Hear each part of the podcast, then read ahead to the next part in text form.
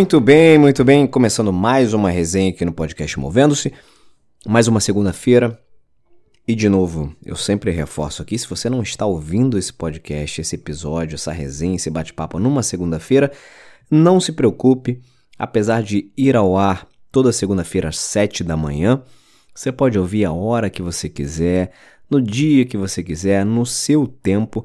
Eu acho que essa, inclusive, é a grande vantagem do podcast, né? Outro dia eu ouvi uma coisa muito interessante que dizia o seguinte: podcast é a live com pausa. E é de verdade exatamente isso, né? É um conteúdo que você acredita ser interessante para você e você vê no teu tempo, ouve no teu tempo, acompanha, consome aquele conteúdo no seu tempo. Então, a grande vantagem de um podcast é você conseguir consumir isso na sua medida, na maneira que faz sentido para você. Então, a resenha é um conteúdo que vai ao ar toda segunda-feira às 7 da manhã, mas você pode ouvir a qualquer momento da semana, qualquer momento, qualquer hora do dia. E lembrando que toda quarta-feira um episódio novo também com um bate-papo com algum convidado que eu trago, que é sempre especial, com muito conteúdo de qualidade para você. Mas vamos lá, vamos focar nessa resenha aqui. O que, que eu tenho para vocês hoje? O que, que eu pensei aqui em trazer para gente trocar uma ideia nessa resenha dessa semana? Olha só, se você já não passou por isso, você conhece alguém que passou, ou certamente você ainda vai passar por isso. Que é o seguinte: você já reparou naquela situação em que tem uma pendência, tem algum tema para ser resolvido dentro de alguma atividade específica do trabalho, e aí a pessoa, querendo agilizar aquela solução, ela faz o seguinte. Então vamos lá, vamos supor que você é o ponto focal de resolução daquela atividade e aquela pessoa faz parte também daquele processo dentro de uma outra área. E aí, essa pessoa faz um, um, procedimento quase que padrão dentro do ambiente corporativo, que é copiar o gestor para que a solução aconteça de forma mais acelerada. Como é que isso funciona normalmente no ambiente corporativo? É o seguinte: olha, eu sou, vamos lá, eu sou a Mariazinha, você é o Joãozinho, tá? Eu, Mariazinha, preciso que você, Joãozinho, cumpra uma determinada etapa, conclua uma determinada atividade para que a minha tarefa seja concluída. E aí, o que, que eu faço? Eu envio um pedido para você sobre aquela demanda, aquele, aquela atividade, e aí eu copio o seu gestor ou a sua gestora. Por quê? Porque eu acredito que quando eu coloco o seu gestor, a sua gestora em cópia, você vai agilizar o negócio, porque afinal de contas você não quer ficar mal na fita ali, né? Você sabe que aquele prazo já está contando porque o seu chefe foi copiado ali. Então você quer entregar aquele negócio o mais rápido possível. Agora, gente, deixa eu confessar uma coisa para vocês. Isso naturalmente já aconteceu comigo ao longo da minha carreira.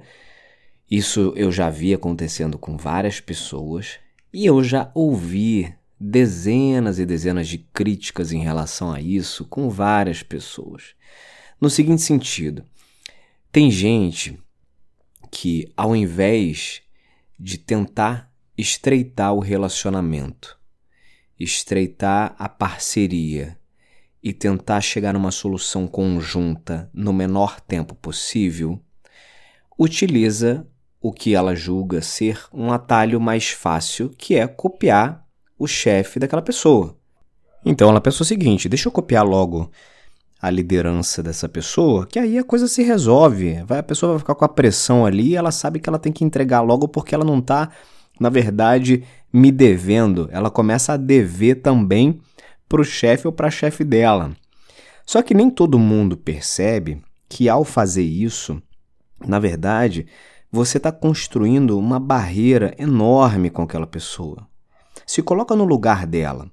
Se coloca no lugar de alguém que, ao invés de estar tá sendo cobrado, entre aspas, né, por uma entrega, é, que deveria ser parte do trabalho normal ali, de fornecedor-cliente dentro daquela atividade, na verdade precisa entregar aquilo ali porque houve uma exposição dela com a sua liderança E aí ela acaba sendo, de novo entre aspas, obrigada a entregar aquilo, talvez num prazo mais rápido do que tradicionalmente deveria acontecer, etc, etc.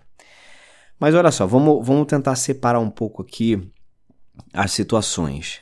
Eu sei e eu já vivi dentro do mundo corporativo situações em que, de fato, somente escalando para a liderança a coisa andava. Mas isso é o extremo. Isso é quando você realmente já tenta todas as alternativas, nenhuma dessas alternativas funcionam, e aí você recorre a ter que copiar o gestor da pessoa para ver se aquilo ali começa a andar, enfim, você consegue resolver aquela situação. Mas isso são casos extremos. São casos em que toda a sua tentativa de construir uma parceria, de construir uma relação ali de ganha-ganha, não rolou, não funcionou. Você tentou de tudo e aí não deu, beleza, vamos aqui para o último recurso. O que eu estou falando aqui, na verdade, é, é com base em situações que não são situações de último recurso. São situações em que as pessoas usam quase que como um padrão copiar a liderança do outro para que aquela entrega seja feita da, na, da melhor forma possível ou no menor tempo possível. E é para isso, para esse tipo de situação, que eu estou querendo pontuar aqui e trazer uma dica, um alerta, enfim, Caso você ache que faça sentido para você também, porque se você achar que não, o que eu estou falando aqui é uma besteira, ignora, passa para um próximo capítulo, um próximo episódio aí do podcast Movendo-se. O que eu estou tentando trazer aqui é um olhar com base em experiências que eu já vivi dentro desse ambiente, já ouvi, já conversei, já dialoguei e sei o que normalmente acontece e o que normalmente funciona. Então, ao invés de você, se isso não é, de novo, né? Se isso não é o último recurso, já tentei de tudo e tal, vamos desconsiderar essa, essa, esse cenário de todas as tentativas realizadas.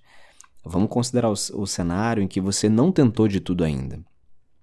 Qual é a premissa, qual é a base de um bom funcionamento dentro de uma organização?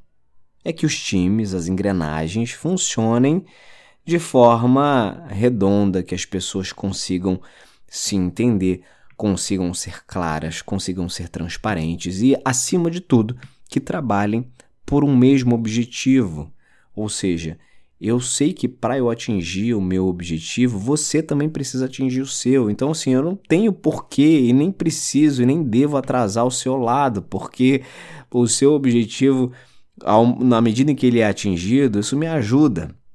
Então, isso remete, eh, já troquei uma ideia sobre isso em algum momento aqui do podcast, remete ao fato de muitas organizações terem objetivos conflitantes entre áreas.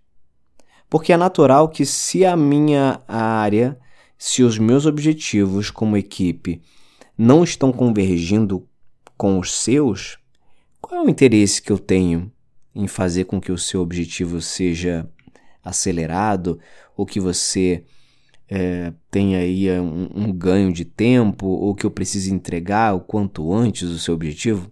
Qual é? Qual é o meu interesse nisso?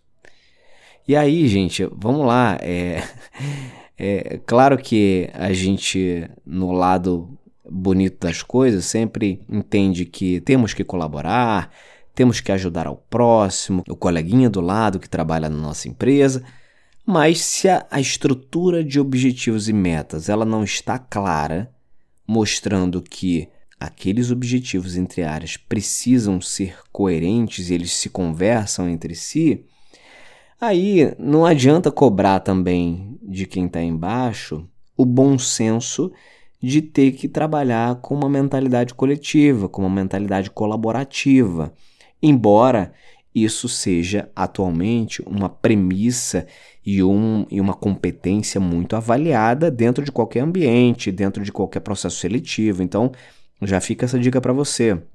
Saiba que qualquer entrevista que você faça hoje, qualquer bate-papo com um headhunter, com um RH, enfim, a avaliação sobre a sua capacidade de colaborar, ela está ali no, no top 3 de competências essenciais para você como profissional.